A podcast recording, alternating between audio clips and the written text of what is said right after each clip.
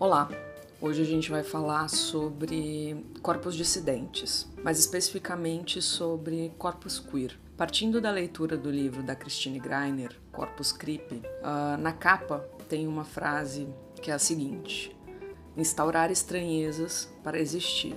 A gente vai falar sobre o corpo estranho, aquilo que me incomoda, que me convoca a pensar ou aquilo que eu reprimo no outro, na desesperada tentativa de ignorar em mim. A gente vai falar sobre a estranheza partindo da perspectiva de que ela, uma vez instaurada, opera como uma ferramenta que cria novas possibilidades de existência, que como um mapa que traça novas rotas, rotas até então desconhecidas, que desbrava um caminho, assim como diz Maria Bethânia, ensina a vida a reviver.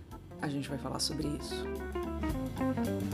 E para falar sobre isso, eu vou sentar com o Júlio Américo. Ele é médico endocrinologista. Ele é uma das pessoas mais sensíveis que eu conheci nos últimos tempos. Já é por si só um prazer poder discutir, conversar e fosforilar com pessoas sobre temas intrigantes e desconfortantes. Mas foi um prazer ainda maior poder fazer isso com ele. Eu li um tempo atrás o livro da Christine Greiner e nesse livro ela fala sobre corpos creep, que são corpos divergentes, é, corpos fora do padrão é, neoliberal, do padrão é, capitalista estabelecido, fora do, do eixo produtivo. É, são corpos que são marginalizados por justamente não atender uma determinada especificação social. E aí ela fala dos corpos queer e ela fala dos corpos que possuem ou detêm algum tipo de deficiência. E o que mais me interessa nesse caso são os corpos queer, né? que eles são inexistentes aos nossos olhos. Essas pessoas elas não existem e quando elas aparecem elas são quase que fantasmagóricas, né? Elas despertam uma atenção desmedida, uma curiosidade absurda, como se não fizesse parte do nosso mundo, como se não fosse quase digno da existência. E... É, essa sua fala achei bem interessante, assim, me remeteu a alguma coisa que eu aprendi, que você falou dos corpos são invisibilizados, e acho que não só invisibilizados em termos de passa na nossa frente e a gente não vê, porque a gente não está preparado para ver isso, ou a gente tem esse preconceito que faz a gente desviar o olhar, quando é, enfim, para reconhecer ou para admirar, mas a gente não desvia, né? Quando é para julgar ou quando é para criticar. Mas na cidade de São Paulo foi só em 2015 que surgiu o, Trans, o Transcidadania. Sim, Transcidadania, que foi um, basicamente um programa é, da prefeitura daquela época para que pessoas trans voltassem para a escola. Então formassem seus estudos, ensino fundamental, ensino médio, e a partir daí conseguissem ter mais chance de chegar no mercado de trabalho. E até então é, era muito mais difícil ter pessoas trans, principalmente mulheres trans, travestis, andando, andando nas ruas durante o dia. Uhum. Então eles eram invisibilizados não só nessa questão mais teórica, mas literal. Assim, você não via pessoas trans circulando na cidade, travestis, durante o dia, porque eram, eram muito mais marginalizadas e o risco de violência e tudo mais. E elas ficavam num, num lugar que é socialmente esperado que elas estejam, prostituição, então é uma coisa muito mais noturna, muito mais nas esquinas, escondido.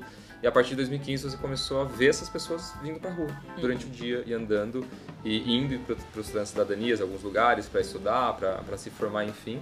Então essa invisibilidade não é só uma coisa teórica, às vezes, por vezes ela chegou a ser realmente literal, assim, uhum. muito, muito literal.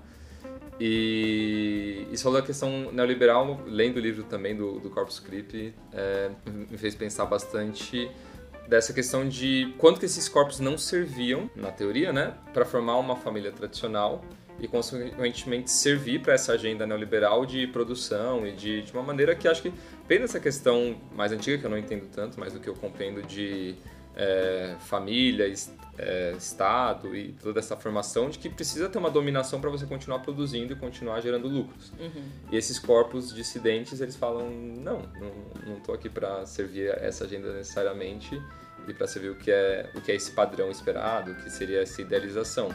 E isso assusta, né? Uhum. Acho que isso assusta quem não consegue enxergar fora dessa perspectiva.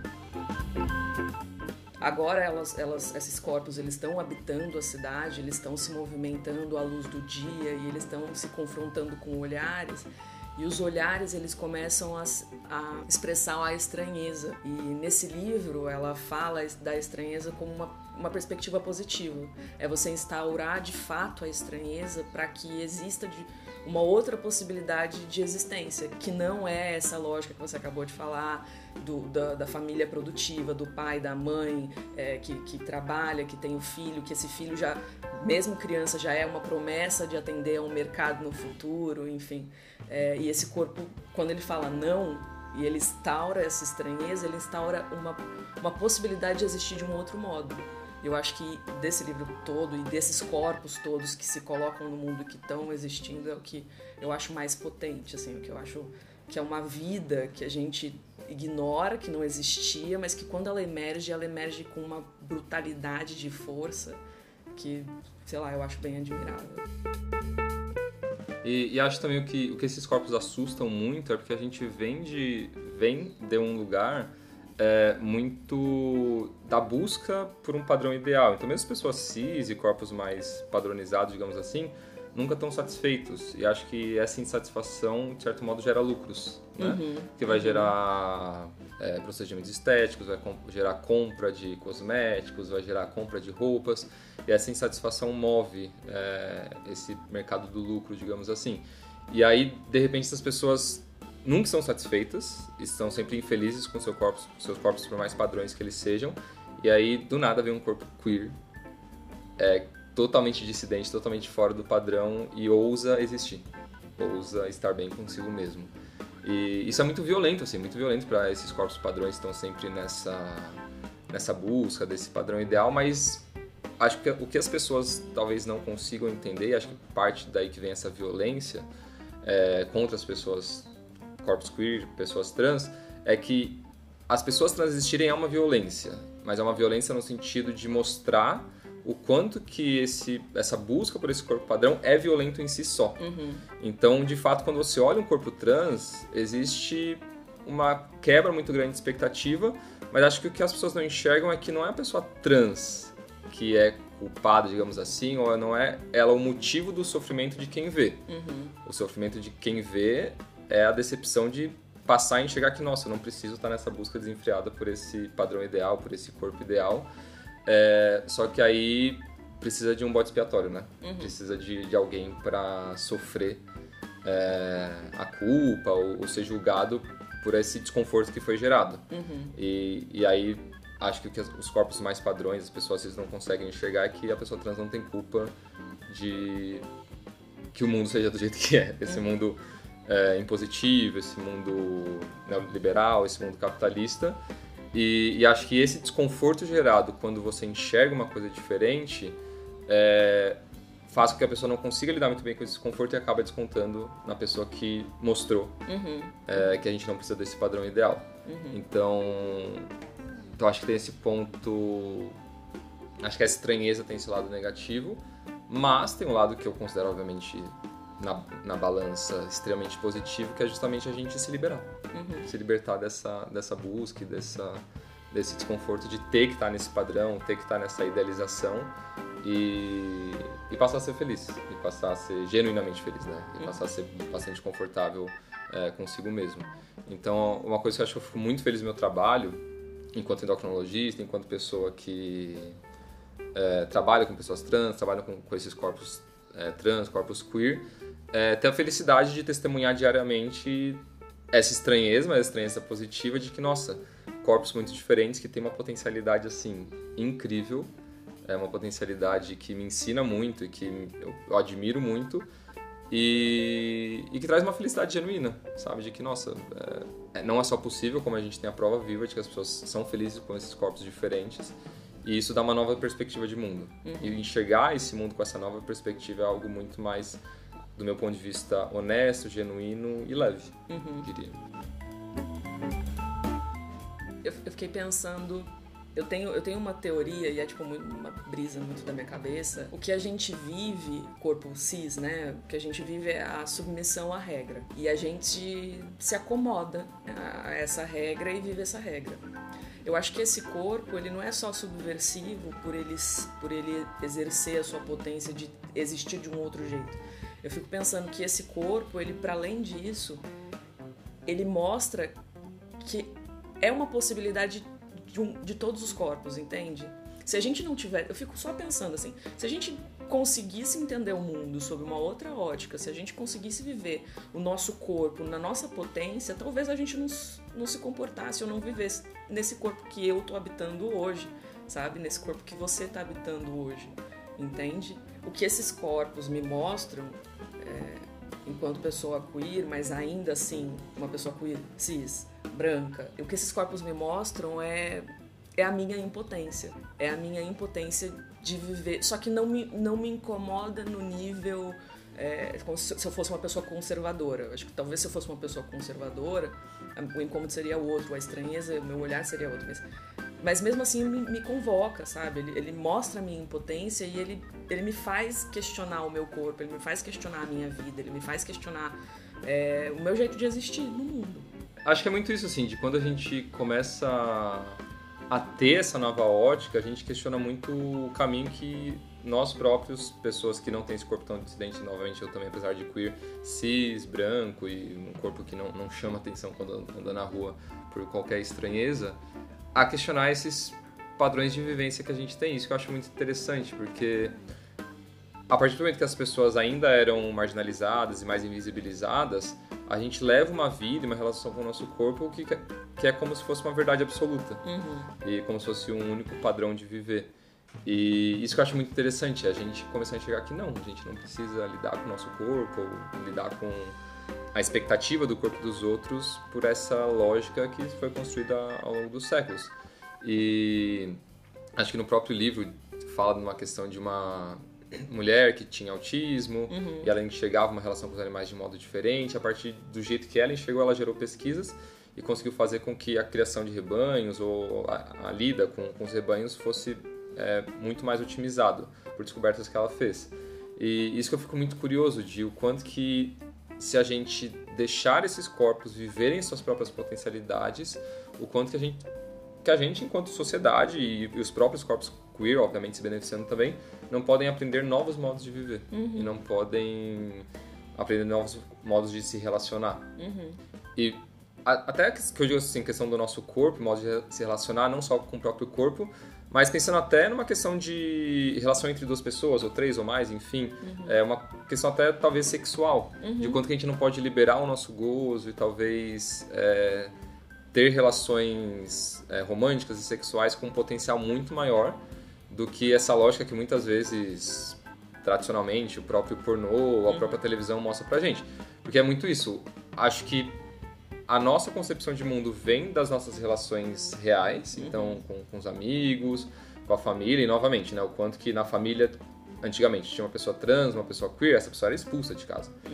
Então não era permitido esse convívio direto. Uhum. Então no convívio direto já era uma coisa muito mais difícil de corpos não trans conseguirem conviver com corpos trans, obviamente por culpa das pessoas cis. Uhum. É, e acho que outro modo da gente enxergar o mundo é através da, das informações externas, e que vem muitas vezes da televisão, do rádio, do cinema, de livros.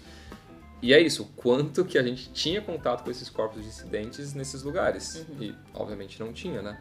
E a gente vem dessa ótica cis muito quadrada e o quanto que isso tira a nossa própria potencialidade. E, obviamente, quem mais sofre são as pessoas trans, o quanto que tira a potencialidade delas. E aí, agora que a gente está começando a falar sobre isso, da cripstemologia que está no livro, que eu achei muito interessante, eu pensei, gente, agora que as pessoas começaram a poder estudar, começaram a poder frequentar os espaços durante o dia, em pouco tempo, se a gente olha desde que o mundo é mundo, em tão pouco tempo a gente já tem uma travesti preta no Congresso. Uhum, uhum. Sabe? E assim, a gente só deu um pouquinho de possibilidade para essas pessoas é, historicamente. E o quanto que essas pessoas já conseguem atingir e fazer a gente enxergar de, outras, de outros modos. Então eu fico pensando. É, acho que assim, o, o mais importante de tudo é que essas pessoas possam viver a, pró a própria potencialidade. Uhum. Porque elas não estão aqui para servir a gente. Elas estão aqui para viverem e poderem ser quem são.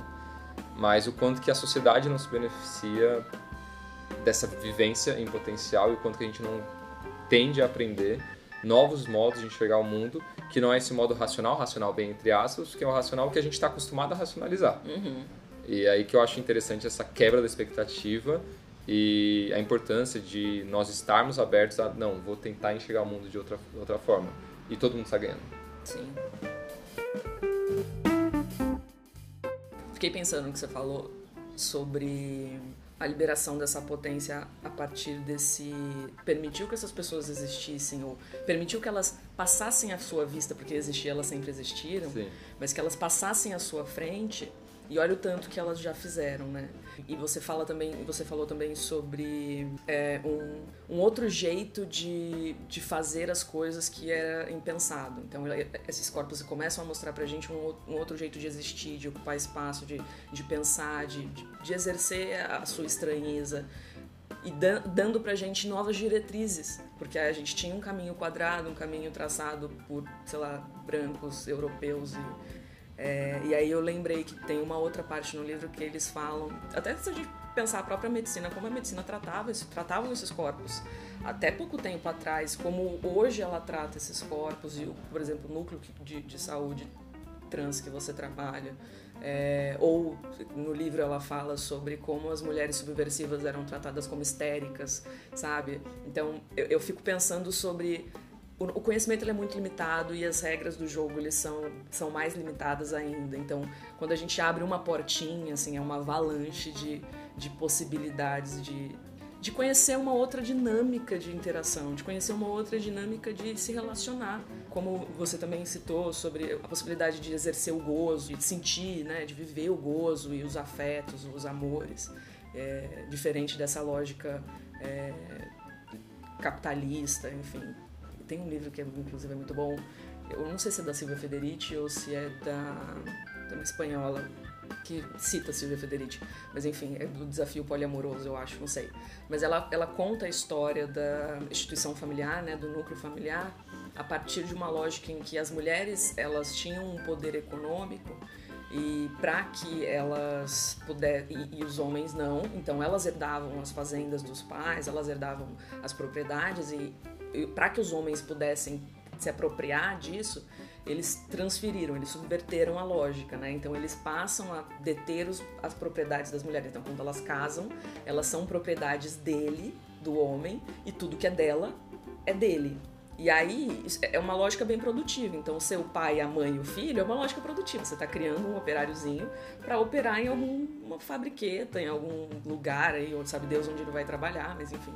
É, e, e, é isso, é uma lógica de quem possui quem, e a gente se fecha no nosso núcleo, a gente não convive, a gente diz o que pode ser e o que não pode ser, e aí o corpo queer, ele não produz, assim, não é que o corpo dele não é laboral, é que ele não vai fazer uma, uma um operário né, para o sistema, ele não vai é, se fechar num núcleo, porque ele entende a potência da existência dele, porque ele entende a potência Sim. da relação, do afeto, porque para ele existir, ele teve que fazer conexões outras, porque ele provavelmente foi expulso de casa, porque ele provavelmente foi rechaçado numa escola, porque, assim, a violência que ele sofreu e a, e a dinâmica de afeto que ele teve que criar para continuar existindo é outra. Né? Que é completamente diferente dessa, dessa lógica. E é triste a gente empregar esses corpos e as nossas existências, essa eu acho triste pra caralho, a gente empregar a, essa, essa lógica de que a gente tem que reproduzir o padrão é, é, heteronormativo, produtivo. Sim. E achei espetacular essa fala, me fez pensar o quanto que é, dá para se entender, e obviamente não se justifica, e nada justifica, mas dá pra se entender o ódio da comunidade cis com a comunidade trans. Uhum. Assim, pessoas cis com, contra pessoas trans. Porque imagina, você expulsa uma pessoa trans de casa, você impede que ela acesse a escola, você impede que ela tenha acesso à cultura, você não representa ela na mídia, e essa pessoa ainda tem a coragem de voltar e mostrar que ela consegue desenvolver afetos, desenvolver potencialidades muito melhor do que você com muito menos. Uhum, uhum. eu fico imaginando realmente uma pessoa heteronormativa, cisnormativa, o ódio que ela deve ter de que, nossa, teoricamente tenho tudo em minhas mãos, eu estou extremamente insatisfeito, e essa pessoa queer, esse corpo, esse corpo queer, esse corpo trans, ousa com muito menos ser muito mais feliz do que eu sou. Entende? Então, dá para se entender e obviamente não se justifica. Uhum. e, e, acho que eu falo dá para se entender no sentido que saber onde que a gente tem que trabalhar. Mas e para quem consegue enxergar essa estranheza mas de um ponto de vista muito positivo é, e daí talvez esse olhar que eu aprendi a ter né obviamente não nasceu comigo eu nasci numa sociedade heteronormativa, cisnormativa e sempre tive meus preconceitos que eu tento todo dia desconstruir mas é incrível você poder ter a oportunidade de conviver com essas pessoas e trabalhar com elas. E, e trabalhar com elas, digo tanto trabalhar com. Eu tenho colegas que são pessoas trans, quanto meus pacientes, pessoas trans, e poder testemunhar essas uhum. potencialidades. Então é uma coisa realmente muito, muito incrível. A estranheza é. A estranheza, o incômodo, o problema, aquilo que a gente quer tirar da frente, né? Que é o que a gente, sei lá, faz com tudo aquilo que a gente rechaça, né? O preto, o pobre, a mulher, o queer, enfim. E aí eu fico pensando nisso que você estava falando de você ter se construído e ter ido trabalhar com isso e, e você aprende e você vai se transformando porque, porque é isso, né? O estranho, o incômodo, o confronto, ele gera essa potência de metamorfose, né? E aí é a metamorfose ela é aquela coisa que assim, você não sabe, você tá entrando desse jeito, tá ruim pra cacete.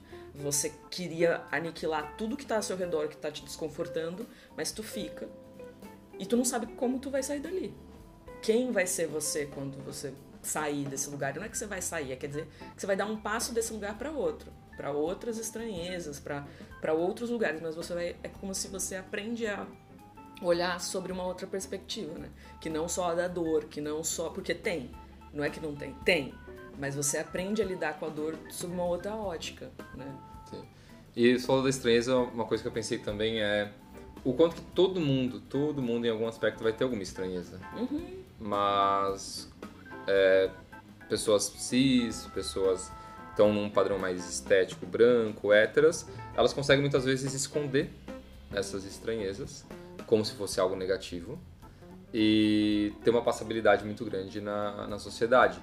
Mas sempre que você fica tentando esconder uma coisa estranha sua, você deixa de ser mais você. Uhum. E acho que a gente pode aprender também é, com esses corpos queer e creep e as potencialidades deles, é o quanto que eles não escondem as estranhezas dele e conseguem viver uma vida muito mais genuína. Uhum. E acho que a gente tem muito a aprender com isso. de passar a não esconder as nossas próprias estranhezas. Uhum. E, e, o quanto que a gente não consegue evoluir a partir desse ponto e enfim, ter uma felicidade mais genuína e também uma tristeza mais genuína e uma dor mais genuína também. É que acho que quando a gente consegue viver a nossa dor de fato, a gente consegue trabalhar ela de uma forma bastante melhor. Me gera sentimentos muito dicotômicos. Por um lado, eu tenho toda essa felicidade uhum. é, de trabalhar com esses corpos e ver essas potencialidades, e a partir daí enxergar as minhas próprias potencialidades.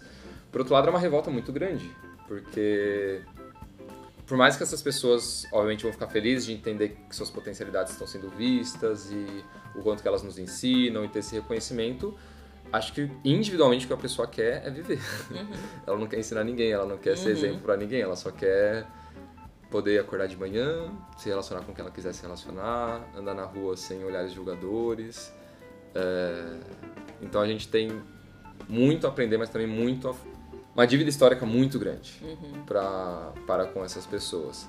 E aí, pensando em corpos não tão dissidentes, que não é tanto o corpo em si, mas mais a sexualidade, a gente já estudou um tanto quanto sobre pessoas queer, mas principalmente gays e lésbicas, numa mentalidade ainda não tão expandida assim, é ao longo da história. Uhum. Então, teve uma enfermeira que ela que identificou que a lavagem das mãos salvava vidas e a partir daí as, as questões de enfermagem, de antisepsia foram mais desenvolvidas e era uma mulher lésbica.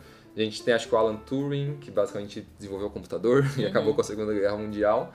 É, e a gente sempre pensa o quanto que a gente deixou de evoluir, ou deixou de aprender enquanto sociedade no quesito de abafar ou não dá oportunidade para essas pessoas. E os corpos queer é a mesma coisa. Uhum. A gente está em 2023 e agora essas pessoas estão podendo desenvolver as suas potencialidades e as suas existências.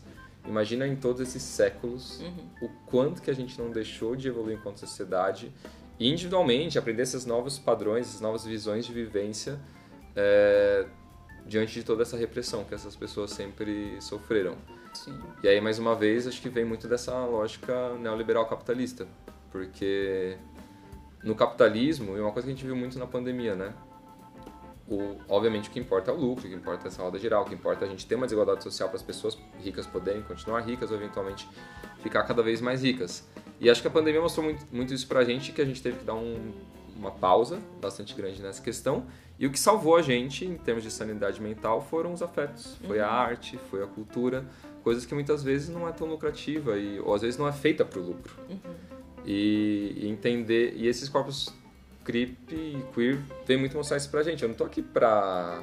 Não é que eu tenho uma potencialidade para gerar lucro, não é que eu tenho uma potencialidade para servir vocês e por isso vocês têm que me aceitar.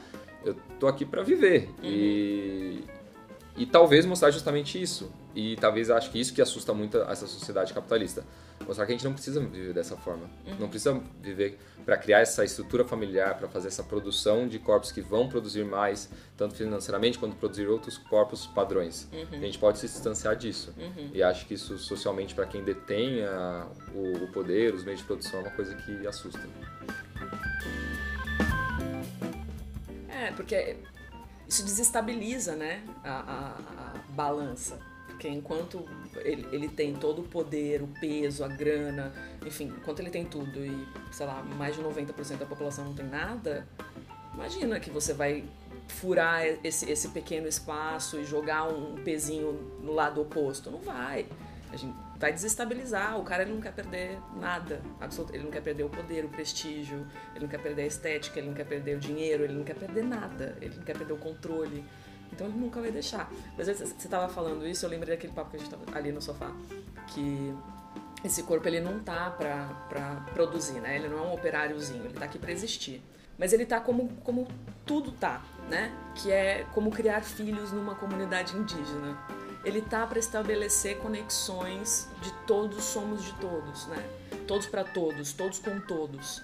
Para estabelecer essas, essas conexões. Não que ele tenha que, que se relacionar afetivamente, romanticamente com todo mundo. Pode, se quiser, pode, deve. Mas não é isso. É sobre, sobre construir conexão, sobre construir espaço coletivo, sobre, sobre não fazer o que a gente precisou fazer na pandemia, que era se isolar. Né? Já que a gente não precisa, então eu não preciso te eliminar porque você, sei lá, é queer ou, ou trans ou. enfim, entende? É que a gente possa trocar, porque o que você sabe eu não sei, o que eu sei você pode não saber, e a gente vai trocar e a gente vai aprender junto, a gente vai conviver, a gente vai construir uma ponte de afeto, porque o que salvou a gente foi o afeto, entende? A gente vai trocar afeto. E Eu pensei muito agora uma coisa que nunca tinha parado pra pensar, de você falou que as pessoas que detêm esse poder não querem perder, não querem perder nem um pouco. E eu fico pensando nessa lógica capitalista, quem que vai ter tempo e dinheiro pra passar duas horas por dia na academia, comprar suplemento, comprar muitas vezes anabolizante, em nutricionista, em endocrinologista, em médico, ter o personal trainer e tudo mais, pra atingir esse corpo muito, entre aspas, ideal. E esse corpo ideal a pessoa busca porque ela quer mais atenção, ela quer mais valor, ela quer fazer gozar mais e ela quer gozar mais também. E aí de repente vem um corpo queer Uhum. que tá ali trabalhando 12 horas por dia, pegando o ônibus uma hora pra ir, uma hora pra voltar, não consegue ir pra academia e prova, si- simplesmente prova, porque tá existindo e tá- está fazendo, que é possível, sem ter esse corpo padrão, considerado cis, hétero, branco, ideal, também fazer gozar. Também gozar. Também gerar afetos. E muitas vezes gozos e afetos muito mais genuínos, profundos e reais do que esse que fica mais na superficialidade desse corpo é, habitualmente padrão. É, então, novamente, é uma violência que essa pessoa sofre. Só que, novamente, o que esse corpo padrão não entende é que não é a pessoa queer que está violentando ela. A violência já estava ali na vida dela esse tempo inteiro. O que esse corpo creep, esse corpo trans é, fez foi só evidenciar que essa violência estava ali, mas ela não é a origem dessa violência. Só que aí esse corpo padrão vem e desconta uhum. em quem abriu os olhos, abriu os seus próprios olhos. É. esse incômodo que a gente tem com o outro e essa, esse desejo de aniquilação do outro, na verdade, é, é, é isso, é o reflexo do que o outro está me mostrando. Mas eu, não, eu talvez não consiga enxergar que o outro está me mostrando sobre mim sobre a minha submissão a uma, a uma lógica, sobre um sistema que, que me violenta cotidianamente desde que eu existo. É, não, aí eu, é muito mais fácil eu rechaçar e aniquilar o outro. Então, para que eu continue existindo e para que eu tenha um mínimo de potência, eu preciso eliminar o outro ou diminuir o outro, porque aí eu cresço. Né? Porque aí eu me projeto. Eu só consigo fazer isso desse jeito, só consigo fazer isso gastando tempo e energia, com o anabolizante da academia e o, e o caramba, e eliminando aquilo que está no meu caminho e que de, manifesta o gozo e a satisfação que eu busco tanto, que eu gasto tanto para ter. É isso.